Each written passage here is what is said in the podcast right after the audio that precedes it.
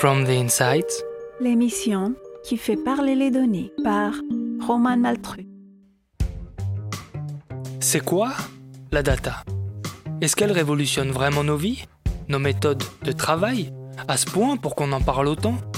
Et surtout, comment ne pas rester en marge de cette révolution qui est en marche? Fenêtre ouverte sur les coulisses des métiers qui façonnent l'avenir, From the Insight écoute celles et ceux qui ont fait de la donnée leur quotidien, retracer leur parcours, raconter leur expérience en data science, mais aussi en intelligence artificielle ou encore en machine learning, en deep learning, en système expert, en business intelligence, en reporting financier ou extra-financier, en blockchain, en mesure, en KPI, en base de données, parfois open source, en industrie 4.0, en stratégie data-driven, en réalité augmentée, bref. Tout ça pour démystifier la data et ses métiers et rappeler que comme toutes les compétences, elles s'acquièrent. Pensez à prendre des notes, ça pourrait vous servir. Bonne écoute.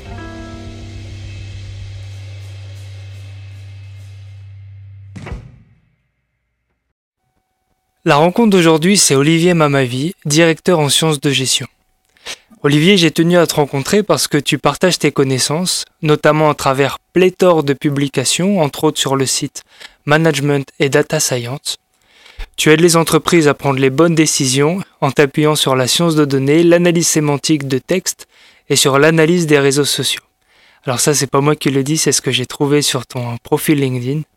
Comment vas-tu, Olivier? Je vais très bien, Romain, merci. Merci beaucoup d'avoir accepté cette invitation.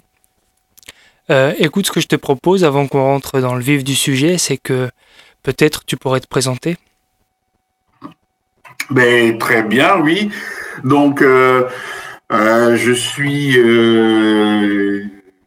professeur associé à Paris School of Business, directeur des données de la plateforme Management et Data Science, et j'ai un doctorat en sciences de gestion. Mhm.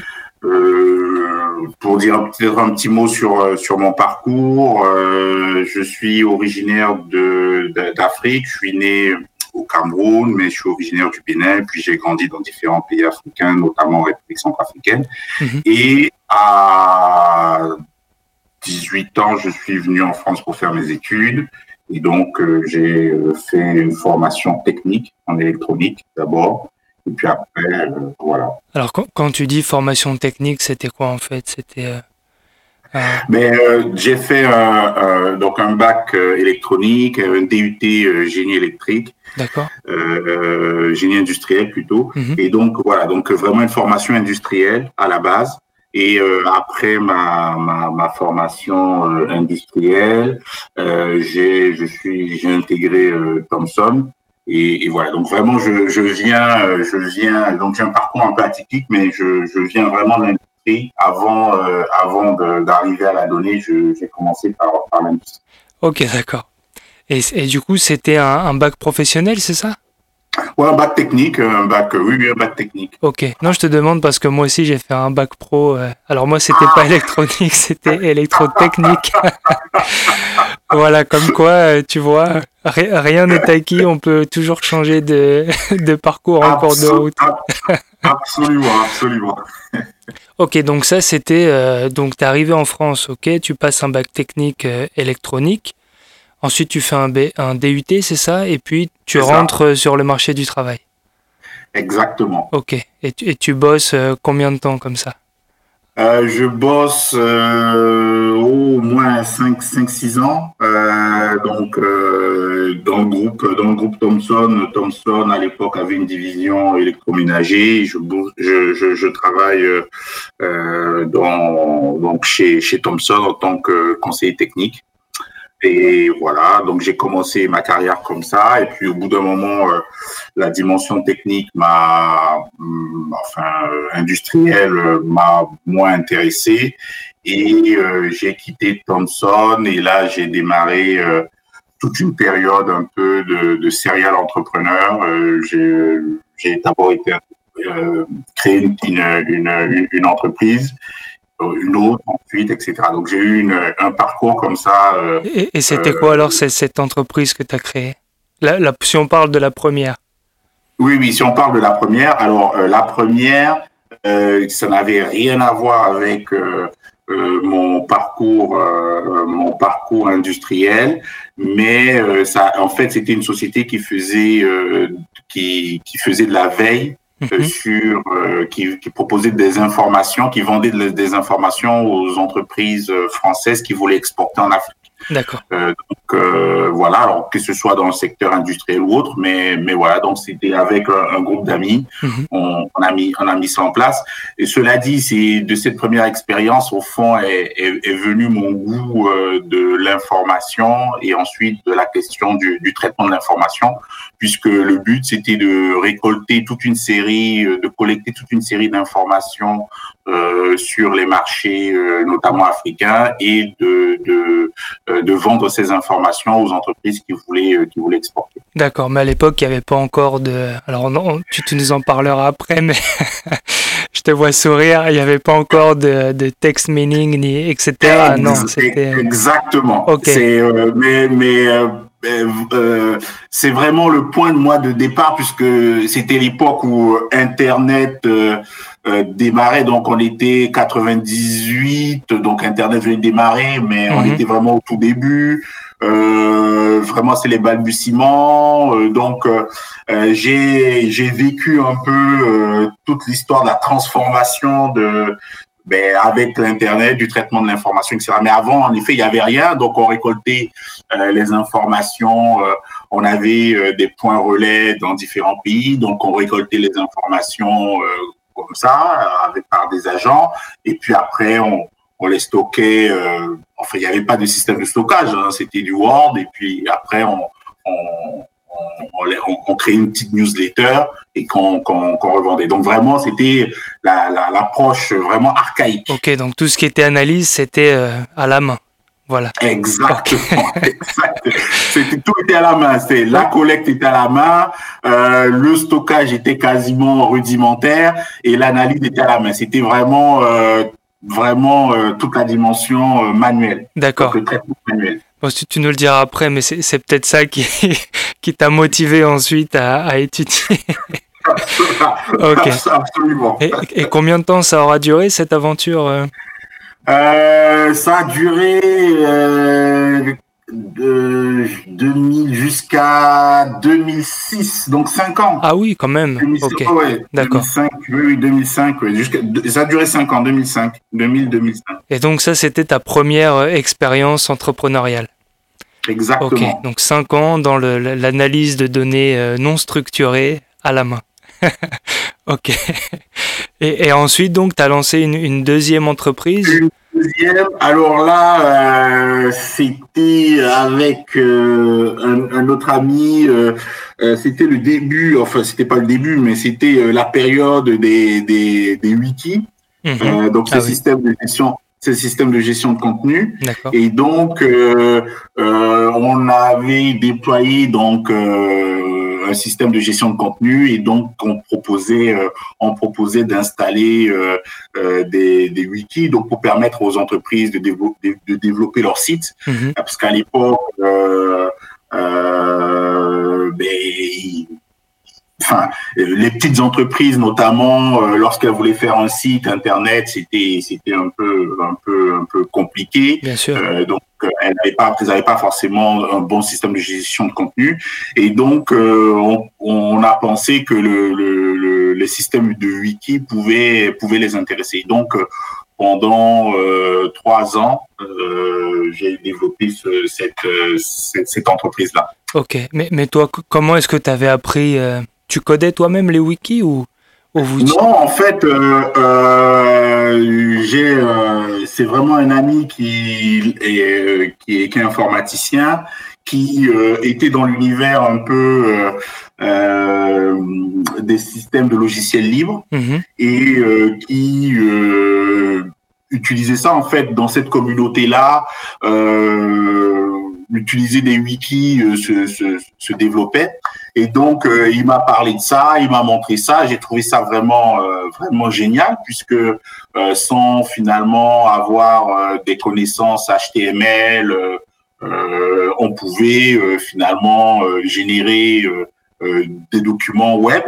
et relier ces documents web les uns avec les autres et faire soit des sites internet, soit produire des documents et surtout euh, pouvoir travailler en commun. Puisque l'une des choses qui, m'intéressait, c'était le fait de pouvoir euh, de pouvoir travailler, euh, faire travailler les gens ensemble. Et donc, il m'a fait découvrir ça.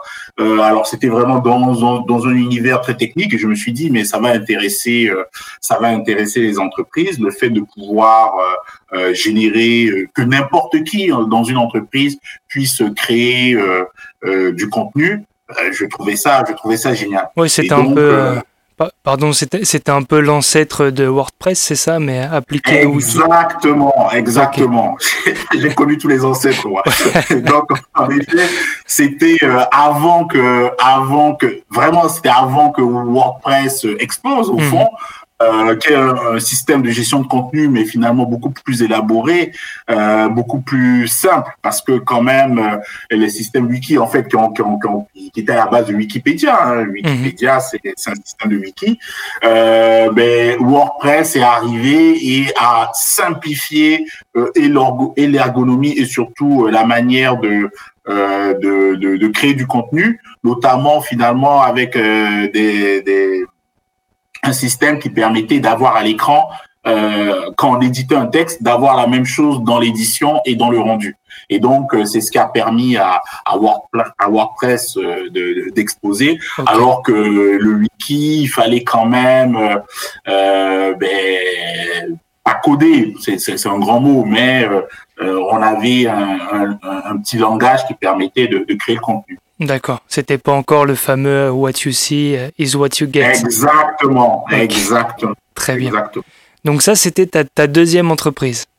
Oui. Et il y en a eu d'autres avant que tu arrives à la, à la science de gestion ou? Ben, alors euh, après et là là euh, la bascule toujours le même ami là là m'a fait découvrir parce que donc c'était un informaticien donc il s'appelle Frédéric Edouli autant que je le cite. Oui, euh, passons-lui le bonjour.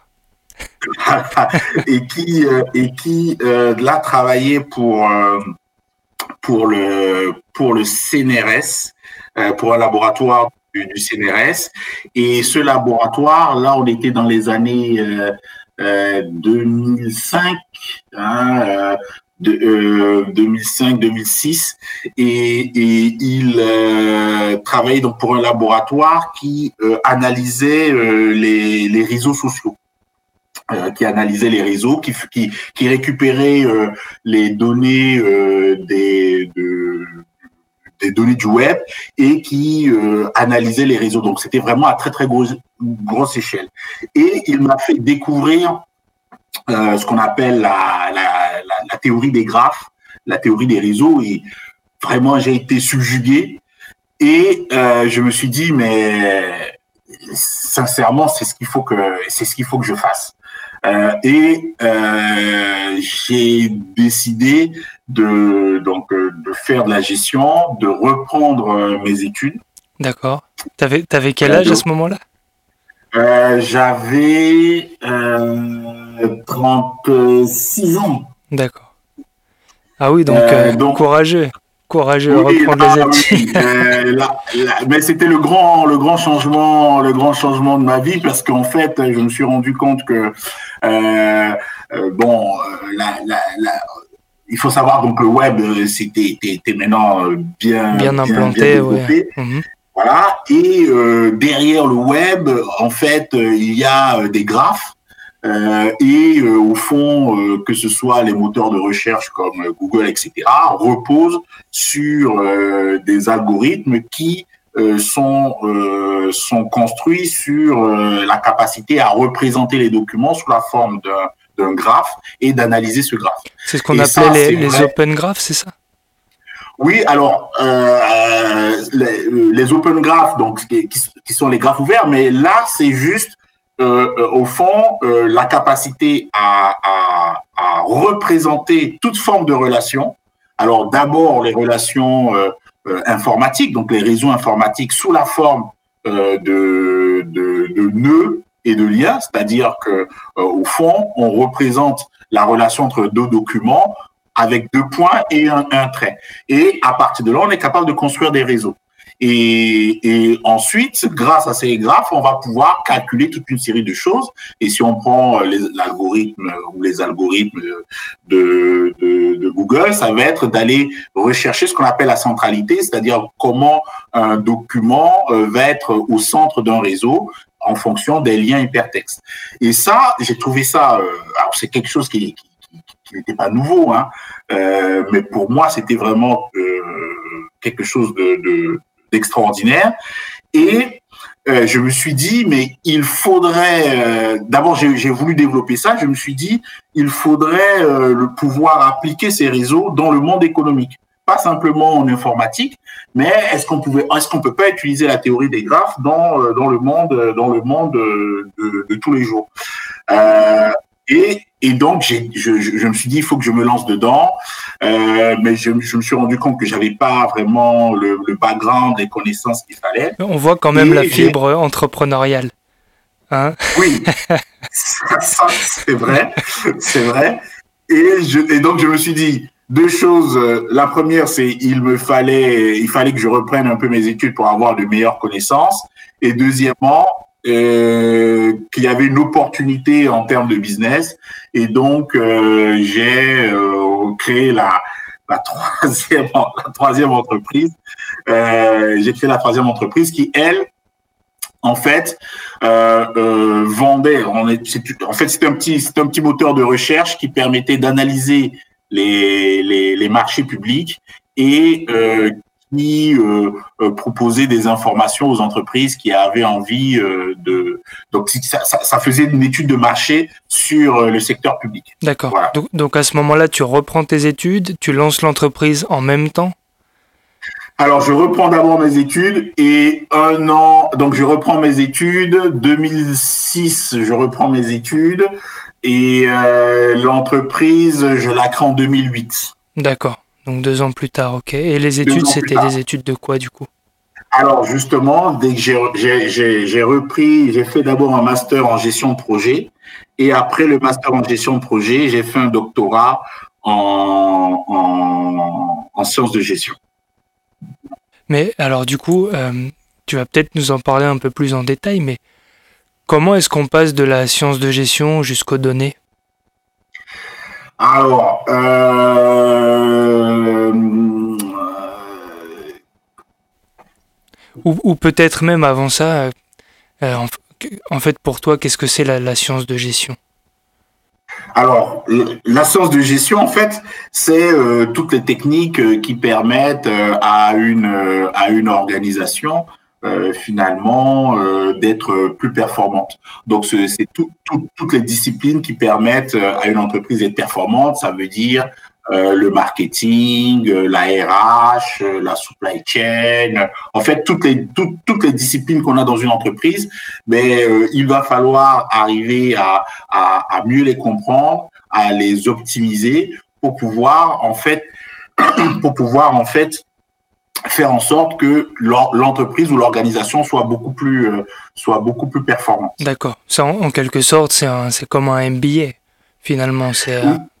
Oui, en fait, oui, oui, euh, tu, as, tu, as, tout à fait raison. En fait, euh, le MBA, le Master of Business Administration, euh, c'est euh, un diplôme de, de gestion. Mmh. Et donc, euh, la science de gestion, en fait, c'est euh, c'est au carrefour entre l'économie et la sociologie. Et c'est toutes les, les techniques qui permettent de d'améliorer de, d'améliorer la performance. Donc après, il y a différents niveaux. D'abord, on peut le faire au niveau au niveau licence, master. Et moi, ce que j'ai fait, c'est que euh, j'ai d'abord fait un master et après j'ai fait j'ai fait un doctorat. Qui est vraiment euh, le, le, le, grade le plus élevé euh, en termes de en termes de diplôme. Euh, sur sur cette discipline euh, qui qui concerne les sciences de gestion et ça permet euh, ce, ce diplôme là de pouvoir faire donc d'être capable finalement d'aller très en profondeur sur des sujets.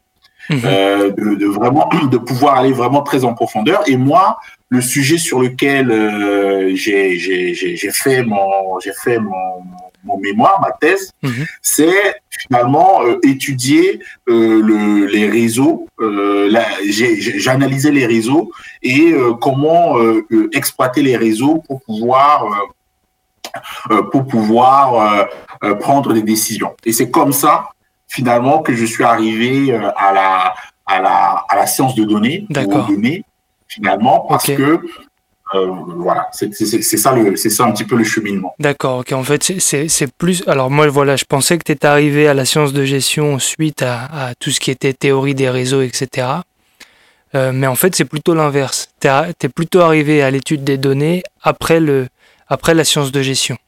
Exactement. Exactement. C'est plutôt, plutôt ça le, le, le processus. Et, donc maintenant, Olivier, tu es euh, docteur en sciences de gestion, donc tu as, obtenu ton doctorat, félicitations. Tu as, tu as créé l'entreprise en 2008, elle existe toujours cette entreprise? Non, c'est une entreprise qui, euh, euh, euh, alors, qui, a, qui a vécu trois ans, quatre ans, et finalement ça n'a pas marché. moi j'ai un gros problème dans l'entrepreneuriat, c'est que je suis pas un bon commercial. et le succès d'une entreprise, euh, c'est peut-être un enseignement, hein, mais le succès d'une entreprise, c'est pas euh, simplement euh, la dimension technique, c'est pas simplement la compréhension d'une solution technique, c'est aussi faire en sorte que cette solution technique, elle trouve un marché et, et trouve des clients et que ce soit périn. Et donc, malheureusement, pourtant, c'est une activité qui euh, qui était très innovante hein, puisque quand j'ai créé cette entreprise, euh, j'étais dans un incubateur, euh, j'étais dans un incubateur euh, donc d'entreprises innovantes, etc. Donc c'était vraiment quelque chose, c'était c'était on était sur un secteur aussi très très novateur, mais euh, j'ai pas su au niveau commercial développer ça de façon de façon suffisante. Est-ce que tu dirais, du coup, pardon, je fais une petite, une petite aparté, mais est-ce que tu dirais que toi, tu, as créé euh, un outil et, qu'une fois qu'il avait été créé, tu, as cherché à le vendre? Ou euh, en fait, je te pose la question parce que tu as peut-être entendu parler du modèle Canvas euh, qui a été créé par, alors je prononce mal son nom à chaque fois, mais c'est Alexander Osterwalder, il me semble, qui lui aussi est, est un docteur en sciences de gestion. Et lui, en fait, ce qu'il explique, c'est que quand tu crées une entreprise, le plus tôt tu, tu, tu, tu interagis avec tes futurs clients, en fait, c'est comme si tu crées l'offre avec eux pour eux, le plus t'optimiser tes chances finalement que le produit rencontre un marché. Est-ce que tu penses que c'est quelque chose qui t'aurait manqué, par exemple? Absolument. Euh, je, euh, le, les fameux business model Canva, euh, je ne connaissais pas parce qu'au fond, ce qui est intéressant euh, dans. Enfin, c'est assez récent hein, le Canva pour euh, pour ta défense. Oui, oui, oui, mais mais l'idée d'abord, alors de de, il y a plusieurs choses qu'il a dit qui m'auraient qui m'auraient été très utiles.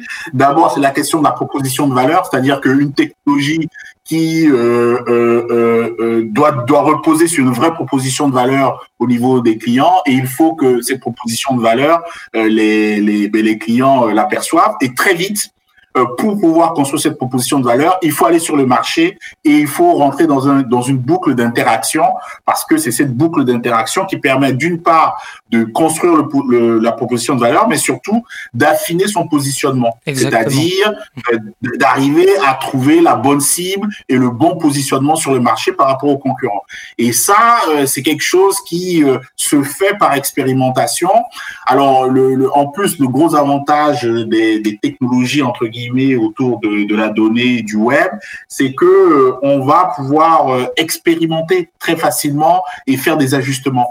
Et ça, c'est quelque chose que je n'ai je, n'ai pas su faire et je n'ai que je n'ai que je, dont je n'avais pas conscience euh, et euh, je, reste d'abord, je, me disais, il faut construire un produit, et puis après, on, on verra comment le vendre. Si le produit est bon, euh, on verra comment le vendre.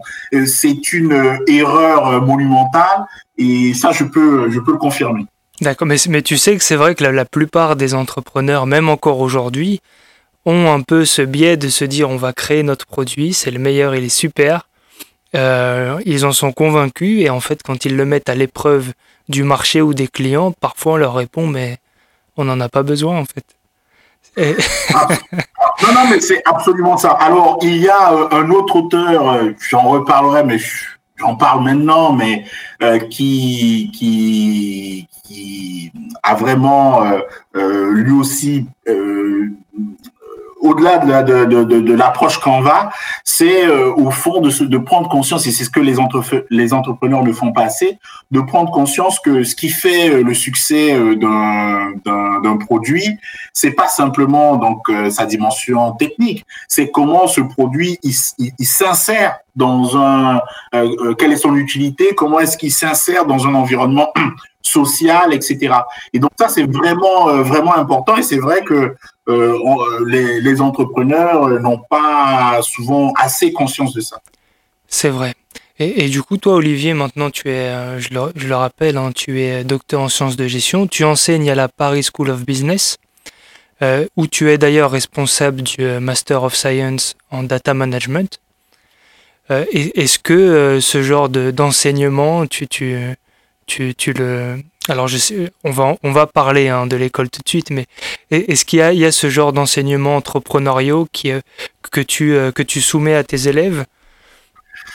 Oui, en fait, il y a une partie des étudiants euh, qui font donc le Master of Science qui ont l'ambition de vouloir de vouloir créer une entreprise. Alors, ce qui est vrai et ce qui est fabuleux avec euh, aujourd'hui, en tout cas avec euh, avec les données, c'est que euh, à la différence de l'époque industrielle où il fallait énormément de capitaux pour lancer lancer un business, aujourd'hui, on est capable de construire une plateforme, de construire un site très facilement. C'est vrai que c'est beaucoup plus accessible qu'auparavant. Exactement. Donc ça, c'est quelque chose qui est euh, qui est un gros changement par rapport à avant. On n'a pas besoin de euh, si on a une bonne idée, on peut très vite euh, l'expérimenter. Il suffit faire un site aujourd'hui internet, tout le monde est capable de le faire. Et ceux qui ont des idées au niveau de l'analyse des données, des choses comme ça, sont capables de pouvoir le, le, déployer. Il y a plein de succès euh, de plateformes, euh, Airbnb, etc. Ce sont à la base finalement euh, des, des, des, des, idées qui ont pu se mettre en place. D'abord petit à petit, éprouver le concept et au fur et à mesure aller chercher des financements pour pouvoir les développer. Et ça, c'est quelque chose qui est vraiment une vraie nouveauté. Donc, moi, j'ai des étudiants qui aujourd'hui font de la data et s'inscrivent dans une logique entrepreneuriale. Mais comment est-ce qu'ils le font? Euh, en étant étudiants, ils ont leur propre euh, leur propre site, leur propre plateforme, euh, et en même temps, ben euh, ils ils essayent d'intégrer et la dimension formation et la dimension entrepreneuriale. Il faut savoir que la dimension entrepreneuriale, en plus, est, quelque chose qui est recherché par les entreprises, même pas forcément, euh, même si euh, l'entreprise euh, n'aboutit pas, mais quelqu'un qui met en place son, son, son, son petit site, qui développe son, son projet, c'est, ce sont des profils qui sont très recherchés par les entreprises. Donc j'ai beaucoup d'étudiants qui ont leur, leur petite plateforme, leur petit site et, et, et, le font. Et donc dans le cadre de la formation, euh, il y a la dimension formation euh, purement technique, mais il y a toute la dimension euh, gestion de projet qui est qui est qui inclut et la dimension pratique est très utile, c'est-à-dire qu'il y a des, des, étudiants qui essayent de développer leur propre leur propre business. D'accord. Et, et, alors, si on parle plus en détail du master en data management, en fait, Qu'est-ce qui est au programme de, ce type de master, par exemple? Alors l'idée, en fait, c'est euh, euh, de pouvoir former euh, des étudiants sur tout le processus de traitement de la donnée, c'est-à-dire qu'ils soient capables à la fin d'assumer des fonctions qui vont être des fonctions de ce qu'on appelle data engineer, data scientist, data data analyst. En fait, tous les métiers autour de la data. Et donc pour ça, euh, la formation euh, leur donne d'abord un socle euh, technique euh, en leur permettant euh, d'apprendre les langages qui vont leur permettre de dialoguer avec la machine. Puisque euh, le traitement de la donnée, c'est aujourd'hui se fait essentiellement à partir d'outils et avec des machines. Et donc pour ça, la première chose qu'il faut apprendre, c'est apprendre à dialoguer avec ces machines. Et donc il faut maîtriser des langages euh, qui vont être des langages de programmation ou des langages d'interrogation de la machine, comme par exemple euh, pour euh, interroger des bases de données, il faut savoir utiliser SQL.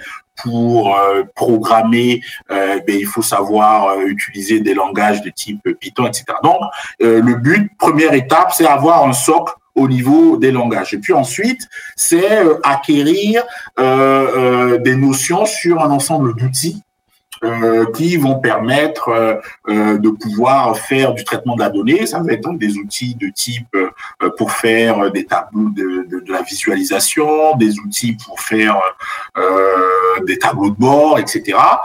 Et puis ensuite, et c'est le dernier point, ils apprennent à faire de l'analyse de la donnée et donc là, il y a toute une série de techniques d'analyse, qui soient des, analyses, des, techniques d'analyse statistique ou alors utiliser des outils d'intelligence artificielle. Et donc le but, euh, avec euh, des connaissances euh, en gestion de projet, en marketing, etc., ils ont théoriquement la capacité de pouvoir assurer différentes fonctions sur toute la chaîne de valeur qui va de la collecte, de la préparation, de l'analyse à la présentation des données. D'accord. C'est vrai que ça c'est intéressant que vous puissiez couvrir euh, l'ensemble du spectre euh, de la chaîne de valeur de la donnée parce que euh, tu sais, on a interviewé sur ce podcast des professionnels de, la BI, de la business intelligence, et, dans la plupart des cas, on leur donne des volumes de données considérables, ils les traitent, mais, mais derrière, pour la partie analyse, c'est vrai qu'ils ne couvrent jamais, en tout cas ceux qu'on a, à qui on a parlé, couvrent jamais ces aspects. Euh, donc je trouve intéressant que vous appreniez à vos étudiants à interpréter les données euh, qu'ils rendent. C'est, euh, à mon avis, le, point que tu signales est, très juste. Hein. Aujourd'hui, au fond, le traitement de la donnée, c'est un peu comme une filière ou comme une chaîne. si on prend le cas euh, de l'agriculture, c'est on a euh, la matière première, après euh, il faut la transformer et puis après il faut la distribuer dans dans dans des dans des supermarchés. Et eh bien toute cette chaîne là, on la retrouve également au niveau de la data. Il faut être capable d'aller collecter de la donnée, de pouvoir la préparer, la transformer, ensuite d'avoir toute une série d'outils et puis après, et ça c'est très important, on oublie cette dimension-là aussi, mais pouvoir la présenter et euh, euh, donner du sens. Donc toute cette chaîne-là, c'est euh, vraiment la filière de la data. Et c'est pour ça que il faut acquérir des compétences sur tous les domaines. Alors, on, peut ne pas maîtriser tous les domaines, on peut se spécialiser sur tel aspect ou tel aspect de la chaîne, mais il faut avoir en vue que de toute façon, la donnée au final, elle suit un processus de traitement et il faut connaître ce processus de traitement. Et d'ailleurs, on dit souvent qu'un bon euh, data scientist, c'est aussi, euh, ça doit aussi être un, bon communicant. Absolument. et alors, euh, vraiment, ce que tu dis est, très juste. Et d'ailleurs, c'est un grand problème. c'est une évolution qui est en train de se faire. au départ, le, profil des data scientists était très des, des, des, formats. Euh, et aujourd'hui, on est en train d'évoluer parce qu'on se rend compte que euh, ils sont bons en maths, sont bons en statistiques, ils sont capables de, de, de, faire de la programmation, mais ils comprennent rien de ce qu'ils font et ils ne sont pas capables de donner du sens. De, ils sont pas capables d'interpréter et ils sont même pas capables de pouvoir euh, euh, euh dialoguer parce que à quoi à quoi ça sert de, de, de traiter de la donnée? La donnée, ça sert à prendre des décisions. Et euh, souvent, les gens qui traitent la donnée ne sont pas forcément les gens qui prennent les décisions. Et donc, ce qu'on a besoin, c'est des gens qui sont capables de faire l'interface et de pouvoir dire, j'ai analysé les données, voilà ce qu'on peut en tirer, et voilà un peu ce qu'on appelle les insights, voilà les éléments qu'il faudrait retenir pour pouvoir prendre la décision. Et on se rend compte, et ça, ça va être dans les années à venir, à mon avis, une forte demande, d'ailleurs, on le voit, c'est que les gens qui vont traiter la donnée ne vont pas forcément être euh, des, des, des, gens qui euh, le, simplement en fait ce qu'on avait comme le data scientist, mais ça va être des gens qui comprennent le métier et qui à qui on va donner un socle euh, technique et qui vont être capables donc de, de tirer du sens et de pouvoir prendre prendre des décisions. Oui, en gros l'idée c'est que un maximum de données soient rendues disponibles et que tout à chacun puisse aller euh, puiser dans ces données les informations qu'il cherche à connaître pour pouvoir les appliquer directement à ses prises de décision euh, d'un point de vue euh, métier très spécifiquement. Absolument. C'est vrai que c'est en train de se démocratiser très considérablement.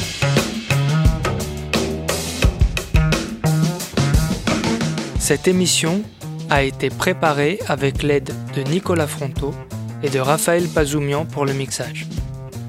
Vous qui écoutez ce podcast, vous savez maintenant l'importance de la data.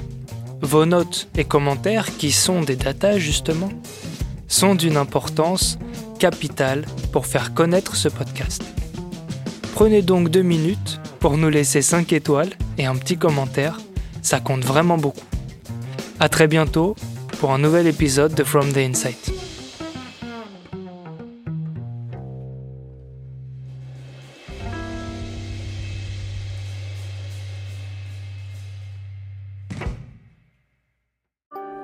Suivre sur fromtheinside.com.